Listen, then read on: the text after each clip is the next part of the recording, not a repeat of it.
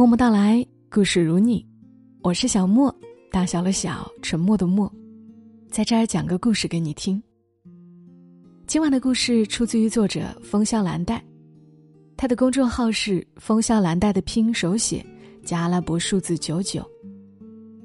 他曾经写过一个螳螂镇系列的故事，很多读者非常喜欢，阅读量特别高。那今天就来分享其中的一篇。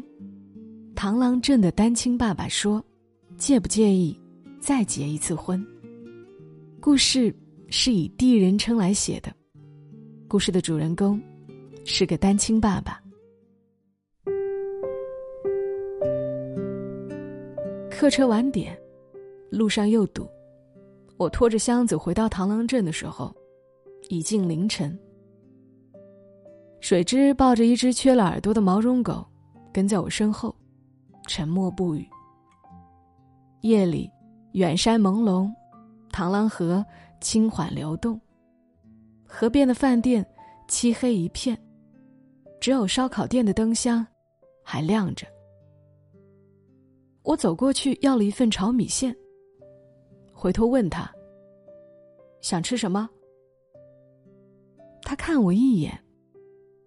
漠然的说：“肯德基。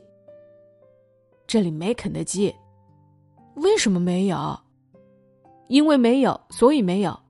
米线还是面条？”我有点粗暴的回他：“面条。”他妥协，又说：“没有就没有，反正过几个月小姨就带我走了。”他坐在店外的小凳上发呆，我坐在他对面。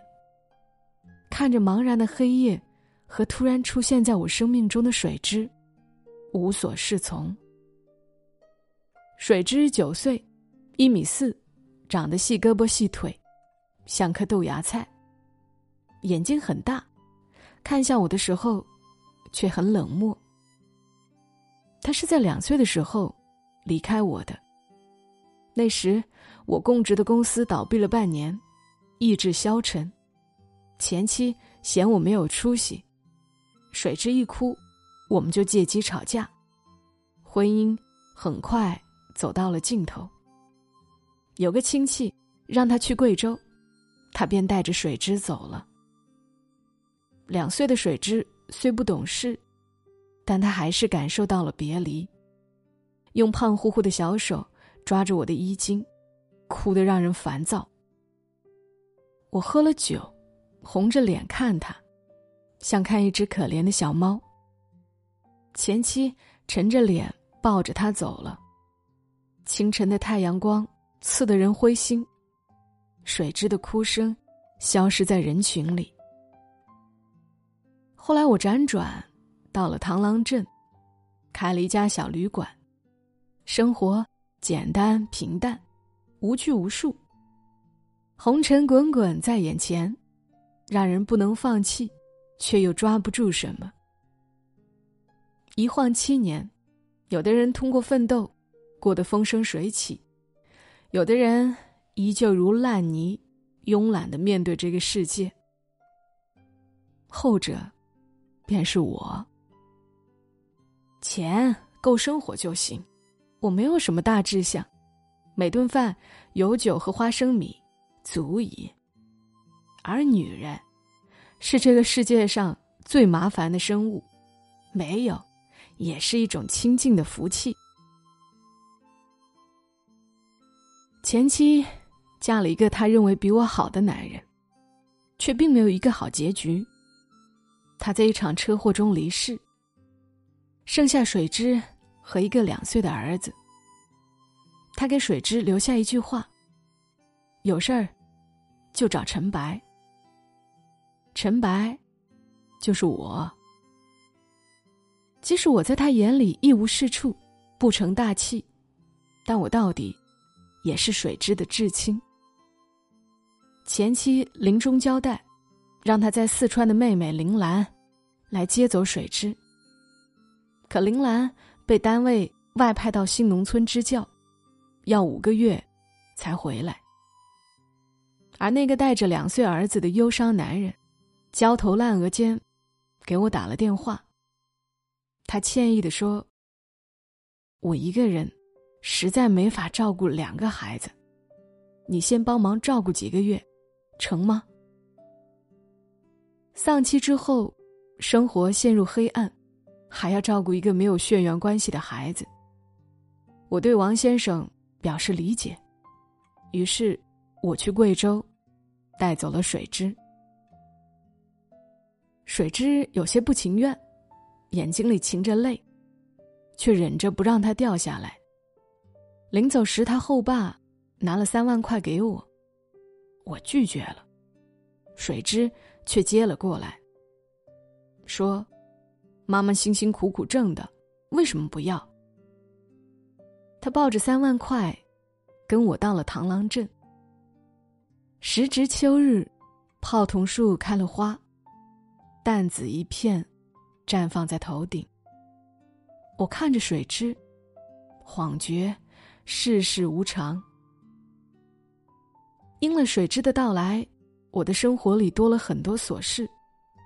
虽然才五个月，但课程也不能落下。我不得不托人找关系，安顿水之去镇上的小学跟读。以前觉得没有女人可以，现在却不行。水枝九岁了，说大不大，说小不小。我没法帮他洗澡，他自己却根本洗不干净。好在，有隔壁奶茶铺离异的老板娘唐心。这几年，她除了帮我顶班看店、聊天吃饭，还会在心情不好时把我的酒杯砸得八丈远，把花生米撒得到处都是。爽利勤快的唐心笑呵呵的领着水枝去了他家，洗澡、修剪头发，还擅自做主。给他涂了指甲油。水枝回来时，连同那只缺耳朵的狗，都又香又干净。他不叫我爸爸，他叫我陈白，口吻淡的像在点菜。陈白，我饿了。陈白，我睡不着。陈白，你家卫生间好臭。他经常在夜晚从小房间出来。光着脚丫子，推开我的门，站在床边跟我说话，扰得我没法好好睡觉。有时候我忍不住朝他发火，他愤怒的说：“陈白，我再忍你四个月，四个月，很快就到。”我的好时光一去不复返了，我不得不早睡早起，清晨手忙脚乱的做早餐送他上学。傍晚，和那些焦虑的父母一样，挤在马路牙子上，在上百个小孩的面孔里，找寻熟悉又陌生的那张脸。我的生活彻底被打乱。宿醉、打牌、K 歌，或者在凌晨穿过螳螂镇的小广场游荡，在无人的巷口疯了似的吼上两嗓子，这些都不能干了。我就像进入了老年生活，节制而富有规律。唐心幸灾乐祸，看吧，恶有恶报，现在有人来收拾你了。我喝着唐心刚做的奶茶，瞅他一眼说：“你缺孩子吗？送你要不要？”他突然恼了，把我从铺子里推出来：“陈白，你缺心眼儿啊！”你要是敢把水蛭送人，不得好死！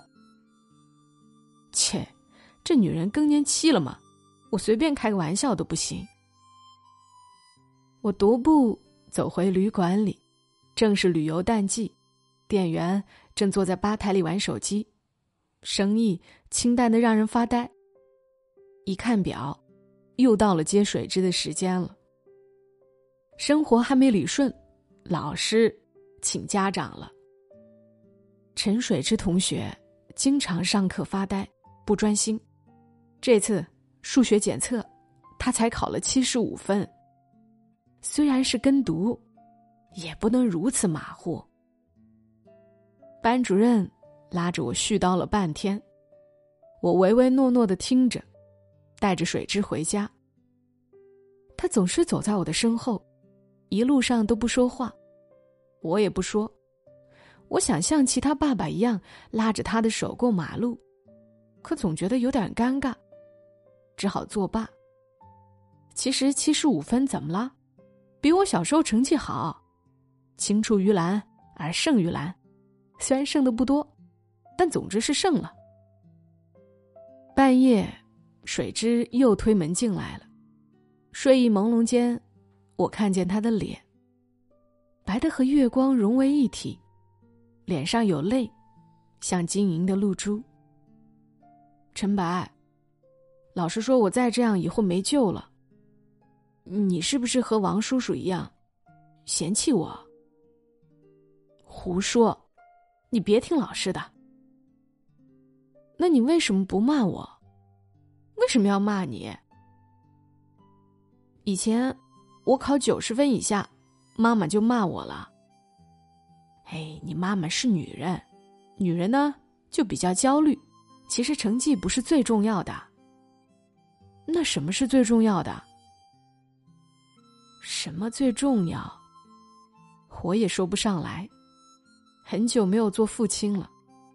水之两岁前，只知道把他喂饱穿暖即可。现在他大了，我不知道除了喂饱穿暖，他还需要什么。我打发他回去睡觉，他钻进被窝，看着我，半天，才合上眼睛。我叹了口气，熄了灯，关上门。螳螂镇的夜，太过静谧。我翻开老照片，前妻笑意盈盈的抱着一岁的水枝，站在樱花树下。天空极蓝，映的人影。越发鲜明。我突然变得好学起来，小学四年级的数学课本都被我翻烂了。其实我理科不算差，复习复习还能教教水之。我的女儿也不能让人看不起呀。因为水之的缘故，我拿了一把钥匙给唐鑫，请他帮忙照应。我经常拿钱给他。让他帮水之买衣服和生活用品，有时候他自己买了来，把水之打扮的漂漂亮亮。我要给他钱，他不收。我看着你就格外喜欢。唐鑫跟水之说这话的时候，像一个温婉的贤妻良母，但对着我时就很凶。有时候他还怂恿水之和我作对。水之应了他的鼓舞。而对我越发无忌惮，动不动就说：“陈白，我再忍你三个月。”我冷静的纠正他：“陈水之，是我忍你三个月。”他低下头不说话，却把我炒的鱼香肉丝吃得很香。最近一段时间，我的厨艺有了长进，有时候便留下糖心吃晚饭。他会做奶茶，却不会做饭，帮我剥个蒜都笨手笨脚。我故意让他切洋葱，他一边切一边哭，我在一旁哈哈大笑。水之站在厨房门外，疑惑的问：“唐阿姨，是不是陈白欺负你了？要我帮忙吗？”这样的画面，我从未有过体验。在那一刻。忽然觉察出一丝久违的温暖来。我瞅了水之一眼，让他少管闲事，滚去做作业。我更加卖力的炒菜，好像要把生活炒出点不一样来。我们围坐在暮色里吃饭，言语间夹枪带棒，从不饶人。两个女人叽叽喳喳的围攻我，我惬意的喝着小酒。反而觉得，这样宁静的生活，比一个人孤独的就着花生米喝酒，好了太多。人没有得到过的时候不觉得稀罕，一旦得到，便会贪恋。生活因为有了水之而起了实质性的变化，一点一点的让人在琐碎和繁忙里获得了一些快乐。可这样的快乐，我清楚的知道，只是短暂的幻觉。水之，终是要离开我的。我们之间生疏了七年，我相信，在前妻的灌输下，水之肯定认为我是一个失败且无用的父亲，甚至连他的后爸都比不上。林兰经常打电话来，询问水之的情况。他有时在电话里哭，哀嚎：“我可怜的姐啊，我可怜的水之啊！”弄得水之也眼泪汪汪。放下电话，水之说：“陈白，我想妈妈，怎么办？想他，就让他永远住在你心里。”水之问我：“你想他吗？”不想。我没说实话。其实最近，前妻经常出现在我梦里。他死死的盯着我说：“陈白，你要让水之幸福。”我常常在醒来后不知所措，我不知道如何让水之幸福，我不知道在他失去母亲的庇护下，怎样才能获得最初的快乐。时间太短，几个月，一切都会变回从前。这世上。许多事情，都是一种徒劳。转眼入了冬，螳螂镇下了雪，满山遍野白茫茫一片。还有一个月，水之就要走了。我的酒量渐长，冬天的酒，不仅暖人，还能暖心。可那晚上醉倒之后，我就不省人事，我不知道是怎么到的医院。醒来时，水之和唐心站在我面前，面露忧伤。从没想过，三十八岁的我，居然会急性心梗。我躺在病床上，开始审视我这过去的数十年，我得到的和失去的，遇见的以及分别的。我看着双眼通红的水蛭，想伸出手。抓住他，却毫无力气。他靠近病床，轻轻握住我的手，他郑重其事的警告我：“陈白，你要是再喝酒，我就不理你了。”他的手好软，好小，好凉。我握住他，感觉很异样。皮肤摩擦过皮肤，有电流一般的酥麻感，灌进我刚刚缺血、缺氧的心脏。唐心在旁边嘟囔：“你要是想死，就死远点，别害我们担惊受怕的。这次要不是水之半夜去你房间，你早死了。”说着，他的眼圈变红了。我从未见过他这个样子，认识三四年了，他一向强悍，跟前夫离婚时，他都没丧过，总是扬着一张坚毅的脸，在我面前，他没说过什么好话，我们总是互相对着彼此，毫不留情。我张了张嘴，却什么都没说出来。他背过身去，说：“回家给我熬汤。”唐心风一样走了，掀起浓烈的消毒水味。水之坐下来，把他的缺耳狗塞在我的枕头旁。水之说：“你不记得他了是吗？”妈妈说：“这只狗，是你在我一岁时买给我的。”他说：“虽然和你分开了，但你是爱我的。妈妈不在了，你也要离开我吗？”我再也控制不住，眼泪像开了闸的水龙头，哗的淌了出来。我在医院住了二十一天，终于死里逃生，恢复出院。在水之严厉的监控下，我再不能喝酒。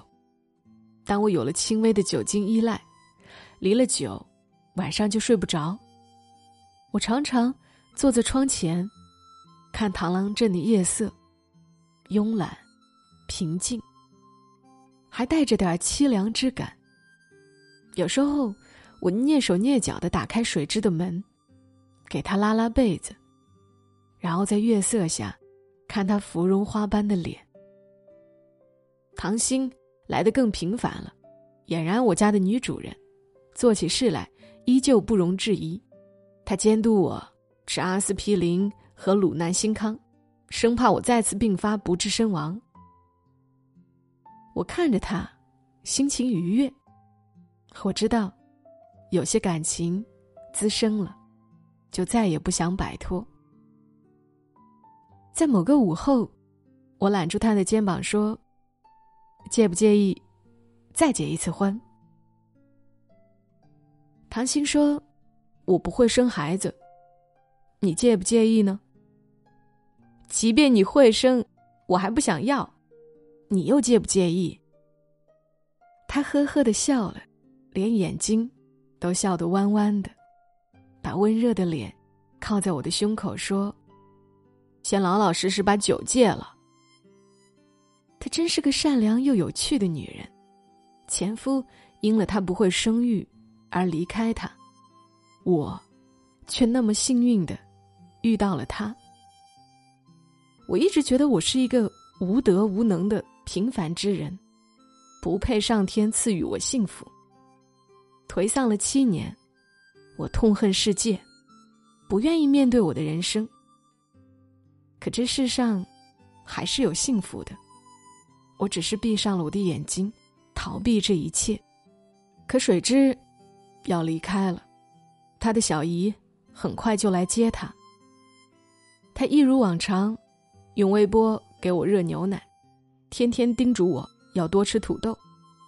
不知道他从哪听来的，把预防心梗的食物用作文纸抄了一整篇，贴在冰箱上。他的字写的不好看，还有几个错别字。他真是一个平凡的小孩儿。长相不怎么出色，成绩不怎么好，天资也不怎么聪颖。可她是我生的女儿，独一无二。她站在我面前，我的呼吸以及每一个毛孔都是快乐的。可我不能因为我的快乐而变得自私。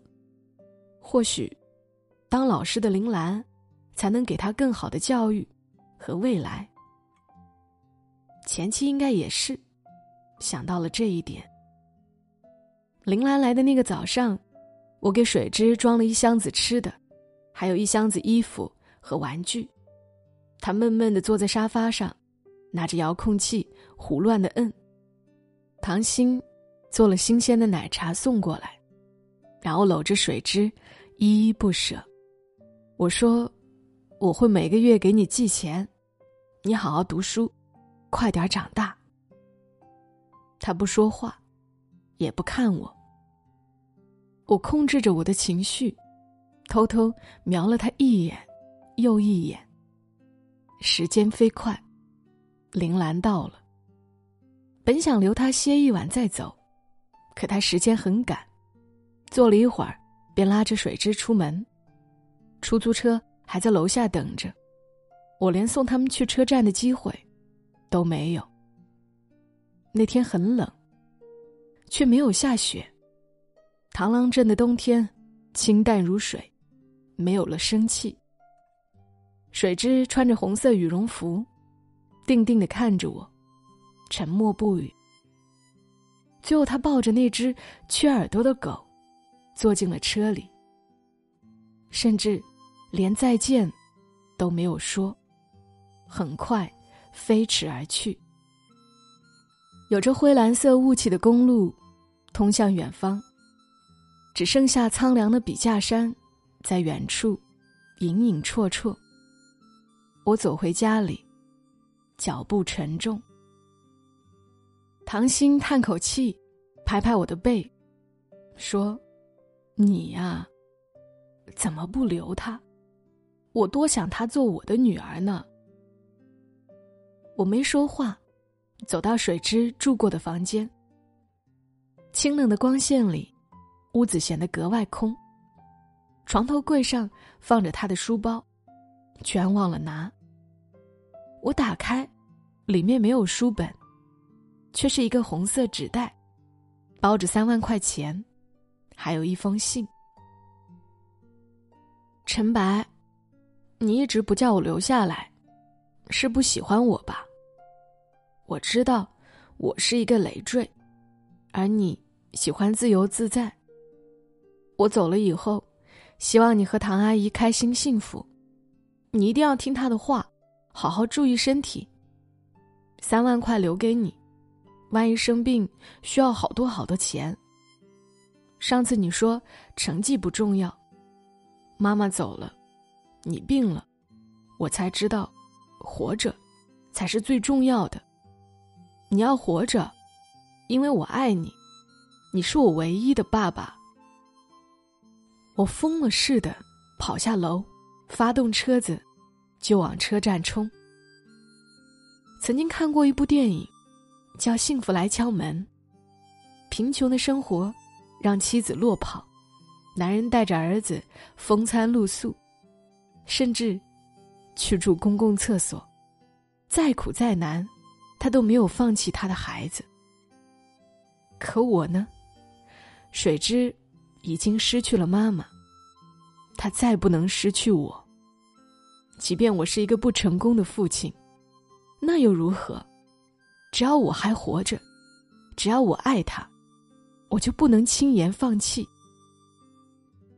我要去车站追回水之，我要告诉他，爸爸错了。不管生活如何灰暗，每个人都要拼尽全力去生活，拼尽全力去爱，去幸福。现在，爸爸最想做的事，就是和我最爱的人在一起，用宝贵的余生去做快乐的事情。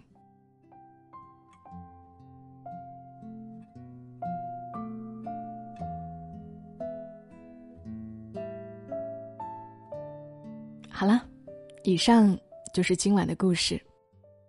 感谢作者风笑蓝带。这做了妈妈的人，在读故事的时候，就会不自觉的带入自己的孩子，所以录这个故事，那真是哭了好几回。祝福这世间所有拼尽全力去生活、拼尽全力去爱的人。谢谢你来听到我，也希望大家。帮我转发推荐节目，祝你今晚好梦。小莫在深圳，和你说晚安。